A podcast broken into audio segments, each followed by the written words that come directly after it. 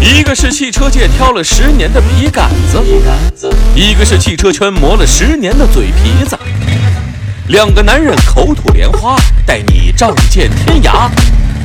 叮叮叨叨聊汽车，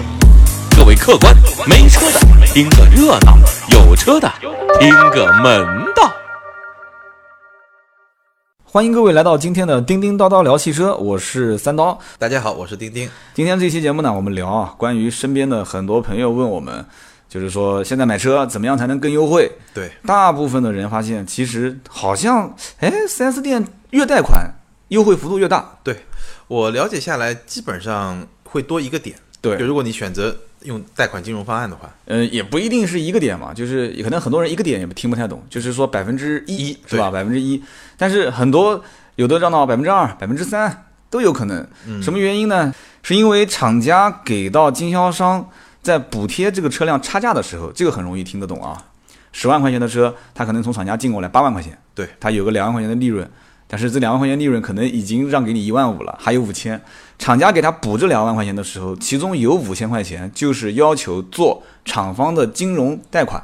我才会给经销商补贴这五千块钱。是所以现在大家看到哦，有什么叫一汽金融啦、通用金融、上汽金融，对吧是？丰田金融什么金融，就是他会看到这些金融，然后这些金融呢，也是有的是厂家自己的钱，有的是厂家跟银行之间合作。你如果可以做贷款，就是所谓的传统上讲叫贷款，或者做这个金融分期，那么就给你多优惠五千。然后呢，厂商贴的这些钱，我不是让给你了吗？嗯，其实厂就是这个钱到底属于谁的，这个很难讲。经销商会认为厂商贴我的钱，这本来就应该是属于我的利润嘛。嗯，那我把我的利润贴给你了，所以才产生现在好像全国各地收手续费已经成为一个对，好像是顺都理不是成潜章的规事情则，就是一个规则。这个规则，而且很多人都一开始也搞不懂。当年我当销售的时候，我也不知道手续费到底是个什么东西啊。用来干嘛的，对吧？对好像也没干什么事儿。对我当时真的，因为公司领导说收手续费，我说怎么收？手续费一开始的收法也不一样，最早年的时候真的是瞎收啊，嗯，有按百分之五收的，嗯，多夸张啊！十万块钱就是五千，现在是百分之三，然后按百分之三，嗯对，百分之三对收的。后来有一段时间是确实感觉收百分之三、百分之五太夸张了，就开始不按百分之几收了，就是统一一个额度，三千块钱，三千5000块块钱、哎五千块钱，像有一些十来万的车，可能两千块钱、一千块钱。然后再后来慢慢慢慢发现新车利润越来越降了，然后几家经销商就坐在一起商量，再回到当年的百分之三、百分之五，就咬死了，就不要动了。现在包括上牌费也是一个很夸张的一个现象，上上牌费我们曾经见过有六千，当然了，上海这种地方我们不说啊，嗯就是一些普通地方人正常两三百块钱上个牌，五六百块钱上个牌的，有的收六千，有的收四千，而且必须得收，必须收上来，不收的话扣销售员的钱，所以这很夸张的一个那他现怎象么，做到必须呢？就是优惠嘛嘛，，骗了，就是啊优惠，嗯优惠优惠嘛，你拿到这个优惠幅度，你必须在我这边上牌，啊，所以现在我觉得就是已经开始畸形了，就整个的汽车销售就走到他一就个。把它变得特别复杂，就本来很简单一个事情，他对就非把不同的东西都给你绕到一块儿。对，然后消费者也很尴尬。消费者说：“那这样子，啊，我就不在你这边贷款，我真的我就是不差钱，我就要全款买，怎么办？但是我要你的这个优惠，不行。”他就是说：“那你要全款，那我就再给你扒掉五千块钱的利润，对，啊，不是利润啊，就是优惠。优惠对然后有人讲：“那我就不在你这边上牌，我车管所关系好得很啊，没用，没用，那怎么办呢？那就是说，那我再给你扒掉五五千块块钱的利优润惠，，嗯对优惠啊。现在就出现这种很奇怪的现象，哎，在这样的过程当中，我们就发现又出现了一个新鲜的事物，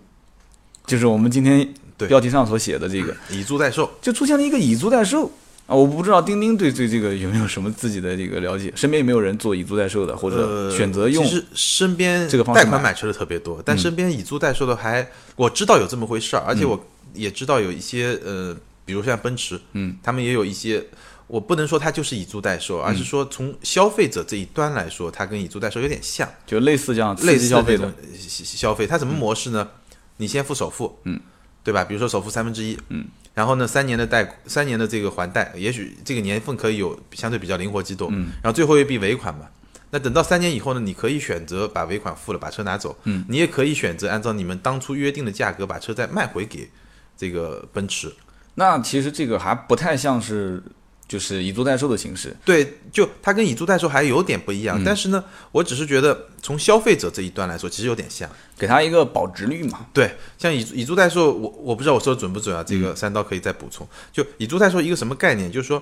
我先交一部分担保押金嘛，嗯，然后呢，我租这辆车，嗯，然后到一定年限以后呢，你可以选择把它买下来，对你也可以选择不要了，退还给我。对，所以大家可以比较一下，跟我刚才说的那个呃保值，就像奔驰这个保值销售这个模式，其实一样。我一开始付一笔钱，这笔钱是首付也好，是担保也好，名字不一样嘛，本质上是一样。然后每个月交多少钱，然后等到一定年度以后，你来选择要买还是不买。嗯，其实我觉得这个模式。从消费者这一端来看，你就相当于是有保障的，首付、嗯，月租，然后最后一个来了断回这购辆车怎么样？对，对就这么一个概念。其实，在国外来讲的话，也不算新兴了。嗯不而算新兴且事物，在国内融资租赁，其实从应该从有汽车销售开始，从当时从国外有进口车到国内，很早很早就有了，嗯，对吧？包括像国内这个百得利集团，它也是现在叫易汇资本啊，是就是它也是最早的拿到这个融资租赁的牌照，包括在国内去发展这个融资租赁啊，包括现在叫以租代售的模式，包括你像在我身边能接触到的，比方说像合运租赁，也台湾的一家公司在国内嗯啊，也是我当时是想跟我们当时集团合作，嗯，然后后来也是跟其他其他的集团有陆陆续续开展，可以说合运租赁、易汇资本这些是我当时所接触到的最早。我说哦，原来嗯这个是这种模式啊，就是我三的我的感觉不知道对不对啊，我的感觉就是这种模式好像早的时候还是对公司多一点，对，就现在对也私人是，比较少现在其实也是啊。我估计如果再往下聊，可能很多听我们节目的人就觉得离他们很遥远。，对，但是我我把它拉回来讲啊，嗯其实离每一个现在听节目的，可能你说我就买一个五万块钱的车，我根本就不会用这个东西，对吧？嗯可能有人讲说我买一辆十来万的车，我离这个很遥远。我告诉你，一点都不遥远。为什么？现在在很多的城市啊，我就不帮他打广告了。有一些公司，嗯不是一家，好好多家，他怎么怎么操作呢？大家如果看新闻能看到，从主机厂，就厂家嘛，对，一把头买三千辆。是两千辆。前段时间东风标致，你可以去搜嘛，东风标致啪一把头买个几千辆车，然后统一去挂这一家融资租赁公司的名字，对，就是先前期是把牌照上好，这里面涉及到很多的非常核心的环节，嗯，我也可以跟大家解释一下，嗯，比方说我跟你丁丁跟叨叨，我们两个人特别有钱，我们成立了一家公司，我说我们俩这样。我们现在互联网不都是说模式嘛，对吧？对融资嘛，我们俩出去找一家这个什么 RDG 啊，对吧？红杉资本 啊，我们融个两个亿啊，这吹牛逼啊，反正也不打草稿的，也不用交税啊。融两个亿之后，我说好，老子有钱了啊，我们找主机厂谈。其实有钱主机厂也不一定跟你谈，厂家不跟你谈，但是哎，就有厂家愿意给我买，买他的车。是，假使说啊，这个假设都成立，我一下子从厂家拿了三千辆车，对，我告诉你会出问题的。厂家会这么问：你这三千台车上哪边的牌，分别卖到什么地方，当然了，对不对？对你相当于已经是它的一个四 S 店的量了嘛，说不定对都不啊止了，对吧？对啊，所以他会非常紧张，他会觉得说你是有钱，你很牛，你过来其实也是用钱来砸我嘛，对吧？你想让我用一个很低的价格，甚至比批发给经销商的价格还要低的价格要倒给你这样的一个网络平台，是融资租赁公司。那么好，你现在怎么操作？我很想知道。对，这个时候，如果说我说我要把这些车卖给每一个老百姓，肯定不可能，它肯 肯定不行，肯，卖给每一个等于老把百它姓，整个价格体系都打乱了嘛。一点不错，卖给每个老百姓就直接会导致所有的经销商就撂挑子了。嗯，所有的汽车经销商集团就说，那我就不卖了，我开那么大个 4S 店，那么多的成本，你这么一家公司拿两个亿就把车子全部收购走了，直接卖三千辆，每个城市上个五十辆、一百辆，是所以他就要用一种什么样的方式能规避掉这个风险？哎，租赁公司，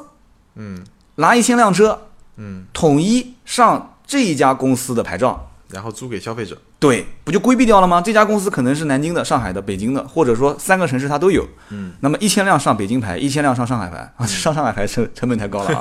啊，北京牌成本也太高了，随便说啊，嗯一千辆上青岛牌，一千辆上这个，比方说我不太我太懂啊，比方说上市，好多地方都是限牌，我刚才脑海里面一闪现苏州都是牌嗯限牌的，苏州牌，一千辆上上南京牌，好，三个城市不干涉，对不对？而且给当地的经销商打个招呼，就是这一千台车还由你当地的经销商来代交车。啊哎，代交车你可以帮他还能赚一个出库 PDI 的钱，嗯就是帮车子整备翻新，一辆车一百块钱，一千辆也不少，一辆车一百的话，我数学不好，多少多少万？嗯10万嗯十万块钱，对吧？你净赚十万嘛，也不差，对他的销售也没有影响。然后这个车子可以在当地他帮你代交车，然后你来帮他去去去卖。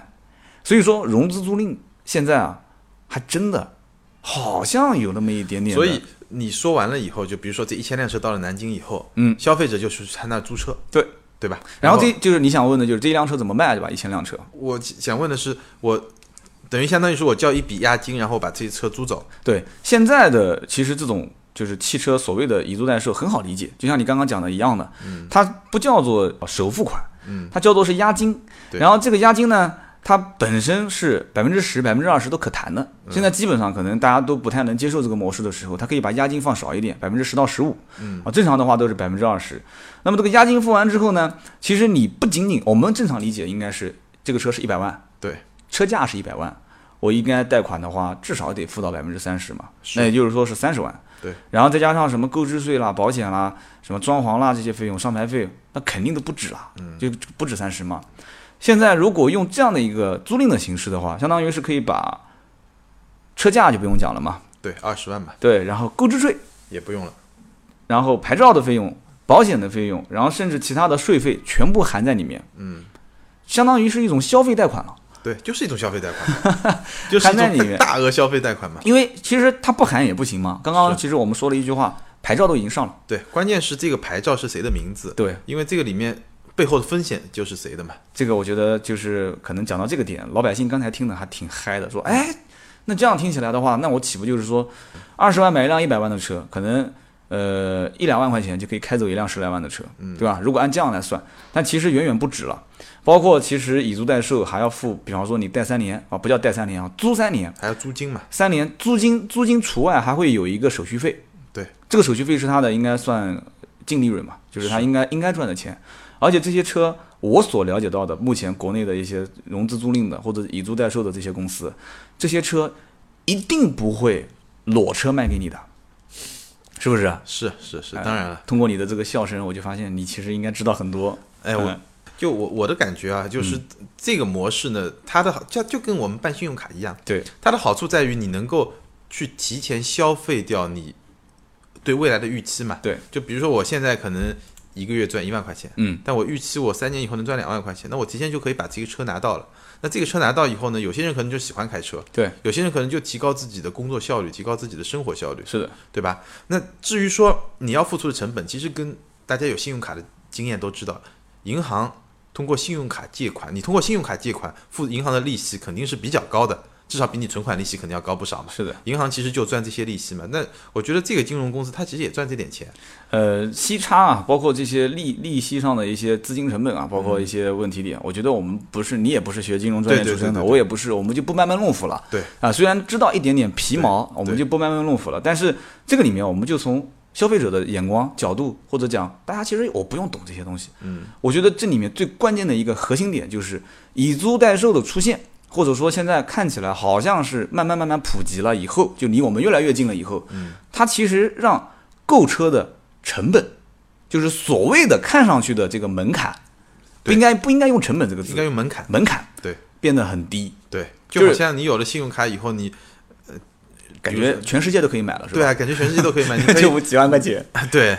就是你买个包啊，很多小姑娘对吧？买个手表啊，就比较容易嘛。 把未来的一个消费预期放到现在来，没错然后慢慢去还款。对，所以说你像以前，如果一辆十万块钱的车，其实十万贷款可能还不太好理解，比方说一百万的车，对，可能要有到三十万的首付，再有到七万块钱啊八九万块钱的税，再有到一个一两万块钱的这个保险，对啊，然后再七七八八加在一起，发现那又多出来十来万，是那么现在可能也就在三十万就把这个车开走了。没错，后面的一些每一个月要交的租金，那就是正常交呗。对百分之一的手续费就给呗。对，两年三年之后，这里面还存在一个问题点，就是可能这个车两三年之后，我本身就要把它换掉。对，这个其实是一个很有意思的，就是说，我觉得这个问题里面其实是两层意思。第一个嗯就是我们刚才说的门槛，对门槛比较低了。然后就像三刀说的，这个我两三年后本来就要把这个车换掉，对省心嘛。对，一个门槛低了，一个省心了。嗯，那我觉得可能会有些听众朋友吧，嗯可能你有些比较理性的听众朋友，他可能还会去算笔账，嗯因为有些人可能你让我拿出一百万，我也拿得出来。嗯，但只不过呢，这个我要算一下我的资金的成本吧。嗯，因为你比如说我嗯有每个月的月租，我有手续费，那整个一算，可能最后他的资金成本算下来， OK，我我要付出百分之八个点或者百分之十的这个资金成本。对，那我我有一百万，那我要不要去做用这种方式，还是我直接把车买下来？嗯，那我觉得可能跟每个人不一样，有些做生意的人，我去银行贷个款，嗯有些这种中小企业可能得百分之十五、百分之二十的这种这种银行的利息。嗯，那在这种前提下，你会发现它本身成了一种融资渠道了。对我这儿只要百分之八、百分之十的利息。其实这是两种不同的角度去看这个问题点啊。对，你比方说，我讲个最简单的例子啊，刚刚你说奔驰的这个金融方式，是如果说我因为我没去确认，我也很久没到奔驰 4S 店了啊，就是最多保个养，也不到前面去去涉嫌去去看怎么个回事啊啊，帮朋友的车保养。啊 然后呢，就是说我会发现一个什么问题点呢？就是说，如果按照你刚刚讲的这个方式，车子还是还是我按正常流程贷款，对然后每个月还租金，好，三个月之后，三年之后，这车子我还完贷款了，你奔驰 4S 店。或者奔驰品牌，你以什么样的价格去回购我的车？嗯，我觉得那这样子的话，岂不就是说你品牌方是以这辆车的归属权是我的，嗯，三年之后你默认假设我要把这车置换掉，嗯，你会让我以什么样的价格卖给你？嗯，那怎么算？其实它都是亏的。他在卖车给我的时候赚的是什么呢？可能是我一个，比方说银行的利息中间的返返利，或者他本身自己的资金做做贷款，嗯对对他自己可以赚一个利差。对，其次，他可能收个手续费，但是经销商赚的钱跟主机厂没有关系，主机厂对经销商可能还会做一个补贴，嗯，就这一前一一正一反的话，嗯，也没有什么钱可以挣，其实嗯然后三年之后又要把它以折扣的形式，肯定是高于市场价格把它收回来嘛，嗯，他是这样，就是说，我觉得他赚钱的地方在什么地方？嗯第一个地方是在利率，因为比如说，我们说大一点，我随便举个例子啊，比如说通用，嗯，通用全球，通用全球最赚钱的部门是通用金融，对，通用金融也是全世界最早做汽车对金融的嗯就嘛，汽车金融，所以其实金融这一块是厂家一个非常高的一个这这么一块，它基本上它给你做的贷款利率基本上普遍可能在三年的话都在百分之六百分之七这种，嗯而且这个贷款其实它的安全可靠性是非常强的，嗯，就它是。对于放贷的人，它的风险是非常低的，嗯，这是一块。第二块呢，就我们我可能刚才说的不太清楚，就是说你本身是首付一笔，然后每个月的每个月还贷，然后最后有一笔本来要付的钱，嗯，对吧？那你你最后这笔钱，如果你要卖给厂家的话，你就不付了，对吧？嗯，所以对你的好处就是我这笔钱可以不付了，嗯，但如果你要卖给别人呢，你先得把这笔钱先付了吧，对啊然后你再去卖给别人。所以我觉得他最最初谈的这个价格啊，嗯，可能也不是说一定比市场价会高多少，这个我觉得我们改天去详细的把奔驰金融去了解一下对嗯对对这件事情了解清楚了，我们再去聊。因为从我的角度上来讲啊，我了解到的奔驰的一些相关的呃贷款的政策嗯啊，就比方说我们身边有人买最新款的奔驰 C，嗯，他比方说三年的利率是九个点，嗯对吧？但是他要收到你三个点的手续费，对。那么其实这个九个点的银行贷款的利率，在从银行角度来看的话，除了一些啊、商业型银行，或者说你我了解到，比方说农业银行，他想去去争这块市场，他会把它拉低到九个点，自己是贴钱在做的。是大部分呢都是在十二到十三之间，这是一个正常的汽车贷款的三年的一个期的一个利差率不多的十十几一个点方案。就我啊刚才说嘛，基本上每年我说的是年利，对就年利基本上就在，如果是三年期的话3，到4嗯年利基本上都不止三到四，一般要到四到五六到七，六到七，六到那七。你一其般实比如说我之前了解就是一个宝马吧，嗯它一年三点八八，嗯，两年四点八八，对三年就五点八八，就对嗯六嘛，差不多六六这么一个。但是他是要把利息提前付，呃，我倒没了解那么多对细，节，要不然的话对你怎么能算成这个账呢？它利息是一把头付掉的，但是你像有的金融，其实这个我觉得给大家也应该提个醒，有一些你比方说刚刚我讲的奔驰这个金融贷款方案，它就是利息不用提前付的，嗯，对吧？它是等额本息，然后呢，利息是跟你的本金啊，就是你不是叫本金了，应该叫还贷的那个费用，对是含在一起，每个月还的费用是一模一样的。是所以这样算起来的话，你利息没有一把头提前给掉，那其实你的利率稍微低一点，稍微低一点。嗯，但是你看以前包括一汽大众、一汽金融，就是包括奥迪金融，它做的也是，嗯，但是不是是这样子，它利息一次性给，那其提前实把利息付了，对嗯它其实是高的嘛。对，所以你刚刚讲的就是三年你还，然后每个月还贷款的金额，然后最后一把头的钱给到呃厂家，然后这个车子就归你了。嗯对，嗯或者你不给，把车子还给我，我以一个什么样的价格去折算？对，我觉得这样的一种方式，怎么说呢？应该是客户是得利的。我觉得其实都是一个平衡，为什么呢？就比如说，他可以给你设置条件，首先利率是一个一块，嗯他能赚一点。第二个，他可以说，在这种前提下，我可能我的折扣就没那么高嘛。对它可以作为一种促销手段，比如说你如果全款，我给你比如说百分之十的优惠，不对啊，应该是做这个活动你是优惠幅度更大才对啊，不，这个就看我我觉得就说能挣多少钱？如果你觉 得这种方式对客户是有利，对厂家是不利，那他肯嗯定会在别的方法把它拉回来。不不不不不，主机厂跟经销商之间，它一定是出的政策是能挣钱的，经销商愿意推这个方案，也一定是这个方案他能挣到钱。对，所以我我是在解释，你觉得这个方式是只对客户有利，对主机厂不利嘛？对，我觉得这个它可以通过这种平衡，它来去找到一个找到一个平衡点，这本身也是一种促销的方式嘛。说到这件事情呢，其实让我也想到，在房地产的这个行业里面啊，虽然我们也不是行家，但是可以对随便说说，就是房地产有一段时间不景气的时候，也曾经出现过以租代售。嗯，我相信听我们节目的很多人啊，应该也知道大概听说这么一点点对小道消息啊，就是说它什么个意思呢？就是他用以租代售的方式，开发商卖不出去的那些房子，或者是闲置的那些房子，他就以跟租房者，就是暂且先租说房是租房者，但是对他来讲是把它当成是潜在购房者，潜在客户对对，把它签订一个合同，然后在合同期当中呢，你所租的房，开发商是以租房的形式，这个价格签订，好比说一年、嗯还是两年，到期我们就以什么样价格去结算。嗯那么你要如果不买的话，那就租金我就当做租金了；你要买的话，就当做是个房款，对，对不对？这听起来你感觉还不错的是听吧起？来还不错，对，相当于试住嘛，对吧？一年的试住嘛，对，这里面最起码能想得到的几个好处，首先这房子到底质量有没有问题？对，尤其是那些精装修房嘛，对我可以进去先试个住个一年，但是我感觉没有人会真的愿意拿这个成本租房的成本去 去去去试验将来是不是买这个房。我觉得肯定还是就是对客户来说，首先是意愿比较强烈，我对是真的比较想买这对个房，先住然后几呢个月，那我再住几个月试试，有基可能本上是啊这种心态。而且我如果价格已经谈好了，我可以晚点给钱，这些这笔钱也能有一些资金的利用嘛。对，而且这个钱如果一旦要是抵到这个房款里面，你对要知道房款，比方说一百五十万、两百五十万，对你租房可能租到个两万，对，它其实相应来讲，银行贷款的这个首付款费用也低了，是利息各方面可能都会有所有所影响。但是这里面也存在一个问题点啊，首先一个就我们讲的可能有点跑偏了，哎，但是呢，应该这个呢，可以我们去延伸去思考，做汽车贷款或者是以租代售，是是不是有中间有一点点关系啊？，嗯对，像这种租赁它其实是有一定风险的，就像现在以租代售，车子本身名字不在你的名下，嗯，老百姓开的心里面其实也不踏实，是吧？是， 钱都给掉了，毕竟还是给了一个押金，还有租金，是吧？嗯，将来一旦这车子要是买回来的话，那这个钱就是就算是我给的这个还贷了，嗯，很多人他会他就是会这么想嘛，嗯，所以呢，你像刚刚我们说这个房子，它也存在这个问题，就是这个房价将来要是涨了。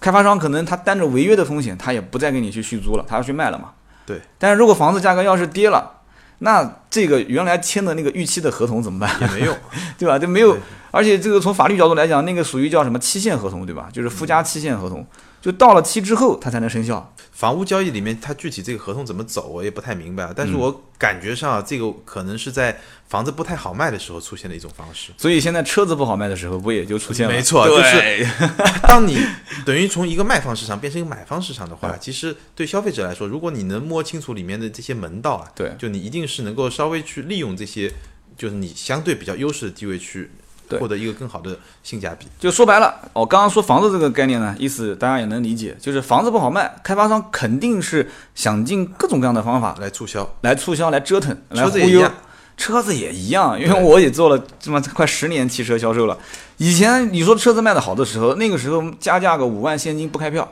对啊，你还跟我谈啥以租代售啊？是啊，那个门就在那个位置，你该怎么 哪边凉快去哪边去。没错，现在你再说你以前所谓的神车，加个三万五万现金啊，加个三万五万的装潢，现在嗯所以现在呢，基我本上属于跪舔啊。感觉上消费者和 4S 店也好，嗯，很多时候是在斗智斗勇，就是说太难过了。对你车子不太好卖了，那嗯么主机厂也好，4S 店也好，他肯定会想办法拿出一点让利，嗯但是呢，他又不愿愿意很干脆利落的，比如说让你百分之二、百分之三、百分之五、百分之十，对他有时候不愿意那么干净利落，我跟你讲啊，当他年愿意比如说用某种比较复杂的方式让对你，不要让你看得太清，对把盈利模式放在这个桌面下面，藏得很深，藏的其实也深都不算太深，大家都不傻。你想，包括刚刚我们讲的这种以租代售的形式，在国内有几家公司我就不说了，还嗯是比较有名号的啊。他们其实很简单，车子拿回来一千辆，对每一辆嗯车直接有专门的部门把它进行改装，对吧？真皮座椅得换吧，他们一般买的都是最低配的。换个真皮座椅，装个倒装个倒车影像，装个导航，嗯然后再贴一个膜，膜的反正质量也是很一般的。就把最自己后的低配车变成高配高配去车卖，对吧？对，然后这个时候呢，价格它会以一个市场正常的优惠幅度，也不是很高，也不是很低，但是也会让你觉得也还算到位吧。嗯。然后呢，你也可以自己询个价，但是这个车我只给你签格式合同，啊就是这里面的所有东西我都给你已经理好了，因为牌照都上好了，没得选了。嗯，所以你只要知道你要付多少钱，后面每个月付或者每一年你要付多少的手续费，嗯，然后剩下来你两年三年之后你应该再给我多少钱？你要如果不给我多少钱，你这个租金那我就不退了，押金我还给你。嗯，所以其实也算是比较明白的消费，但是是这个明白的消费前提条件是你已经被消费过一到两次了，是，这个应该很多人能理解啊就。你看不见的地方已经被消费过了。对，已经被消费过了。但是现在目前很多人会发现说，哎，那这个以租代售还是能接受啊，嗯还对是不对？能接受还是能接受。以租代售其实我不算深入了解啊，但嗯是在我以前创业的一个方向当中，就有过去跟这些包括我刚刚提到的台湾的合运租赁，嗯包括刚刚的议会资本啊、先锋租赁啊，还有国内现在目前做啊、什么所谓的以租代售啊，这些很多互联网的公司，我们去接触过，我就发现鱼龙混杂。是，方式方法都不一样。就比方说，就跟做 P to P 一样嘛。哎呀，这个这个词现在是很敏感的哈， 这节目会被毙掉啊。就比方说现在，呃，我们不聊 P to P 啊，比方说现在这个也是炒得很火的，像优信二手车，嗯，它不就有一个叫付一半嘛，是，对吧？付一半车开走，然后包括最早车一拍，车一拍不是有一个叫二百六十八项检测标准，叫二六八 V，它就用两百六十八块钱月租车子可以开走，对吧？然后包括很多啊，反正这个这个瓜子估计也在做，然后完了之后什么第一车贷这些都在做，是，就是汽车金融，很多人会发现它感觉就是汽车互联网时代，或者是汽车的怎么讲呢？传统产业变革的最后一个金金矿，最后一块金矿。我其实觉得互联网在这个过程中可能起到了一定工具的作用，嗯但它本身还是一些金融产品，就是说跟当年信用卡其实是一样的一一个道理，嗯就是说。OK，我现在比如说我现在需要一些提前的消费，或嗯者说我用比较小的资金的成本去去去撬动一个更大的一个商品，我可以做一个消费，然后我的资金可以更有流动性更好嘛，嗯我可以去灵活的去做一些应用，这个肯定是丰富了这个从消费者角度来说，肯定是丰富了你的选反择嘛。而是件好事，是吧？肯定是一件好嗯事。但是呢，就像你刚才说的，里面的鱼龙混杂，就是可能你在选择这样的产品的时候，你得多留一个心眼，擦擦亮眼睛。所以就要我们以后再多聊聊这方面的事情。其实对今天我们聊的不算深，为什么呢？因为确实我们身边没有什么真真正正没的有人私人的去通过这种方式去对以租代售，对，如果有一天，比方说我用以租代售的形式买了一辆车，或者是你，或者对你身边非常亲近的人，你陪他全程去走了一遍这个流程，是对，那我们今天再聊起来，可能就会变得更加生动，而且更加的能说出这里面的一些道道对。。而且我觉得可以提醒，就我从这个商业模式的角度来说，我嗯可以提醒，如果你对这种模式有兴趣的话，因为你要付一笔押金嘛，对，其实你是要考虑这笔押金的风险的，嗯，因为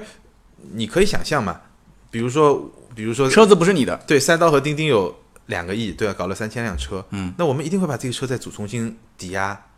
对啊，对啊，肯定啊，车子不是你的，本子上的行驶证、登记证书，所有东西都是这家公司的。对啊，这个公司也可能倒闭，对啊，车子就收回去了。没错啊，然后这个公司也可能把这车再抵出去，没错，对吧？但是你现在所谓的只是开着一辆啊，这个以租代售来的车，是付了一个百分之二十的押金，押金对然后又付了一个每个月，比方说每一年的手续费，对其实成本这样算下来也不低，也不低，是吧关键你这笔押金也不是很小，对，二十万，好比一对百万的车二十万，对，然后每一个百分之一啊，我的数学已经是越来越烂了对啊，我我能想我能想象一下，就我我们最后开了一家投资公司，对吧？我一一百万的车，我从你那儿拿了二十万的押金，再加、再加租金啊什么，对可能算起来加起来三十万一对年，对吧？然后我再把这个车 OK 打包，嗯，这个抵押，嗯，一笔钱，可能一辆车我拿我又拿回来一百万，嗯，我跟你讲啊，以前在河南的安阳就出过一家这样的公司，改天有机会再讲，这里面可能也涉及到一些不太好的东西啊。嗯，他们就是也是用车作为一个金融工具，然后在整个的河这边，如果听节目的有河南安阳人，一定知道我讲的是什么样的一件事，闹得很大。嗯，那个公司最后。因为也是因为像这种就是用车辆作为一个融资工具的嗯形式来做，那一定是会出问题的。嗯啊，就是比方说一百万的车你拿去开，啊，车子你只要付一点点的钱，然后这个钱每个月还能再生钱，嗯，车子还能开，你不要开的时候还给我，钱嗯拿走，啊老百姓都愿意啊，一定有问题嘛。对，这里面一定是有问题的。所以天上没有掉下来的馅饼，对，所以后来一有人放消息说这家公司快不行了，说这个资金啊什么什么的，你想老百姓本身对你这个模式就有一点疑问，除非你拿到我的这个钱去做更挣钱的行业，那我会觉得说哦，那可能这能理解。但是只要一有一个风声放出来说这个公司不行了，马上就不行了。立马挤兑，一挤兑，那车子就得停，把这个整个门给堵了，然后就要开始要拿钱，要干嘛？所以说，你看我们今天又是聊了三十多分钟， 聊了关于以租代售，对，关于这个融资租赁的一个就是新鲜的模式。但是呢，凭我个人了解，很多事情不是我们所可控的，是，包括什么呢？你像我，我本来最早去接触到就是合运租赁啊、台湾的这个租赁公司，它已经算是非常保守了。嗯，它对风控啊，对这个个人征信各方面的审核，因为我感觉像他们这些人做事是很保守、很保守的。嗯，但仍然在国内业务开展的还是磕磕碰碰的。嗯，什么问题点？包括他要跟市场妥协，老百姓不愿意上公牌，没错，融资租赁其实很大一部分是公司用，公司它也可以把它当做费用，就是它以公司的名称作为费用，呃，因为我们自己也是做企业的，我知道，就是以租代售现在能规避掉很多问题点。你比方说，有些企业它不能配高规格的车，嗯，但它是租赁嘛，对吧？这不是我们企业名下的车，是包括异地不能上牌，哎，租赁公司可以带你搞定嗯异地上牌的事情，包括费用，就是车辆你要买回来的话，你挂私人名称或者挂公司名称和作为挂租赁作为费用来抵扣的话，嗯这个是可以操作的。所以说合理避税嘛，就算是。对。那么现在往后走，下下游是要教育消费者，没错，上游要教育经销商，经销商也出现很多问题。现在卖车，不管是豪华品牌还是非豪华品牌，满意度，对吧？满意度是一定是要考虑的。如果是银行，4S 店是可控的。嗯，像这种第三方租赁公司，很多都会出问题，是就是满意度方面对，所以感觉上这是一种新的模式，但是呢， 很多路要走。很多路要走，而且呢，在我们现在这种情况下，就像我们刚才说的特别敏感的 P to P 一样，嗯，往往会出现劣币驱逐良币，对，因为金融行业说到底，金融行业就是管理风险嘛，嗯，对吧？所以我们给大家也提个醒，就当你去接触这些新的模式，可能可以带来一些好处的时候，你去衡量一下自己的风险是的。和承受能力，对，对，我觉得丁丁提的这个建议非常的中肯啊。三刀呢，也是从这个一线销售的角度来讲，给大家去分析一下我所见到的，而且我也是亲身经历和接触到的这些做这个行业的一些人是啊、其实有很多话题我们可以啊、改期再聊，因为今天一期没聊完。包括我曾经还见过有一家公司也是奔驰，它是做二十年期的消费贷款，啊就是20年一辆车抵一辆车二十年，二十年，嗯很夸张。而且它这个模式在就是在南京啊，嗯，还真的是卖得很好，很多人都认可。对。问题是谁也不知道二十年后怎么样，对，任何人都能理解，这个车不可能开到二十年，对啊，但是任何人也都知道，因为它有一个二十年的分期，所以一个三十多万的车可能一个月就还一千块钱，嗯，所以它实际上把压力放到了未来，是啊，可能在三年五年之后，我要把它一把头还掉。但是呢，很多人也就知道，三年五年这车可能我就不要了，我就退掉了。对就是不叫退了，就是回购掉了，嗯，卖掉了，嗯。那么，所以你要知道，现在刺激消费的手段是这些都是杀手锏，就是让原来的僵化、非常僵化的银行付百分之三十贷款这个门槛已经完全打破了。嗯，然后用到各种各样的方式啊，二十年期的消费贷款、以租代售、融资租赁啊，各种各样各种，反正包括刚刚你讲的，就还是银行贷款，但是回头我所以最后保值我回问购一下，三刀，你会你你会玩这个吗？你说我是消费者还是商对啊，家你是？消费者啊，我目前来看啊，比如说还你不能接下来接要受嗯买一辆一百万的大奔，你要搞一个这个，花二十万就能拿开回家，这么跟你讲啊，目前来讲，如果从我现在的这个层面，我还没到那个级别啊，嗯，我可能我不能考虑这个问题，就是说，我肯定还是按照很传统的想法，就是说我至少得要手上有个四十万，嗯，就是银行贷款，那这个不矛盾啊。嗯，也许你手上有一百万，但是你我还是走四十万的贷款，你你只要花三十万，但是你剩下的七十万你可以用来对做自己的公司啊，或者怎么样。对我往下讲，就是讲到等到可能三五年之后，嗯，当我的资金利用率，这就是穷人跟富人之间的算法不同，但我不是说我是富人啊，就是生意你显然是人富和人非艺人，不不不，说漏嘴了是吧？生意人和非生意人，就是说，穷人永远算的都是一个单式计算法。我账上有一千块钱，拿一千块钱；哦，账上有一千块钱，拿一百块钱出去借给了李丁丁。那我还剩九百。嗯，那有钱人肯定不这么算，有些人肯定是我一百块钱给到你了，好，你什么时候还？下个月还，OK，我会算，这一百一千可能不好算，我有一千万，我拆借了一百万给你，嗯，你说下个月还，我一定算的是这一千万在我的公司它的利用率， 对，对不对？机会成本嘛，机会成本、时间成本算下来之后，我发现我一百万这一个月至少能挣十万，我百分之十的盈利，嗯，我借给了你，我账上虽然少了一百万，但是我也少了十万的利润，对，那不就很容易理解了吗？是那个时候我会去算，我如果用融资租赁的形式，嗯，我担的这个风险又不是我们公司的名字，嗯，我要给他押金，我要给他手续费，我买了一辆这个车，是，对不对？而且你要知道，现在以租代售、融资租赁能选的车不多啊，对，都是他踩了什么车，我买了什么车，我还选择有性太小，我还有个性化需求呢，嗯，对不对？那么将来如果他选择面很广，而且这个手续费啊，包括这些费用，你要知道一两为什么现在融资租赁做的做的都是十来万的车啊？说实话，屌丝经济，我们都是屌丝啊，就真正买豪车的人他不用这个，他不需要，是不需要，银行百分之三十按揭贷款首付够了，嗯，我觉得贷七十万出来够了。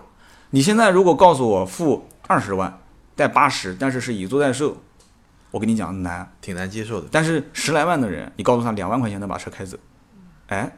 还是有还是有吸引力的，很多人能接受。所以这个屌丝经济、精英经济，或者是富豪的这个叫什么来着？ 这个这个市场做法都不一样。这也是一个特别特别有意思的现象。对，所以以后这个话题，我想我们俩可能还会再讨论对，我们可以去做一些调查，或者我们可以请一个嘉宾过来跟大家一块儿聊一聊。啊，不需要任性一点，嗯找找一天时间我们去买一辆嘛， 对吧？买完之后我们以租代售，先开个两年，再对把它卖掉。然然后聊完了再把它卖掉，是吧？我太夸张了啊！ 等到我们这个企业上市是吧？ 对我们说说明我们做节目很用心啊，为了做一档节目去买辆车是吧？对，然后听友讲说这样吧，众筹， 众筹，我们给你众筹买一辆十来万的车，不就三五万块钱吗？对吧？ 啊，行，也是非常感谢大家听到我们的这个叮叮叨叨说汽车的最后啊，听到最后的都是我们的铁粉， 对，听到对最后的都是好朋友，也呢希望大家多给我们节目提提宝贵的意见，包括像我们今天聊的这个新鲜的话题啊，以租代售、融资租赁，大家身边有没有过就是亲身经历，或者说你是不没是错嗯，就是这个以租代售的车主？买过车的，没关系，我们说错了没关系嘛，大家都是年轻人，对吧？ 是虽然已经不年轻了， 我们说错了，我们可以改啊。我们说的不对的地方，大家也可以提出宝贵的意见，然后多交流。我们多在以后的节目当中跟大家分享我们的观点。那么好今天这期节目呢，就到这里，我们下一期呢接着聊。嗯，再见。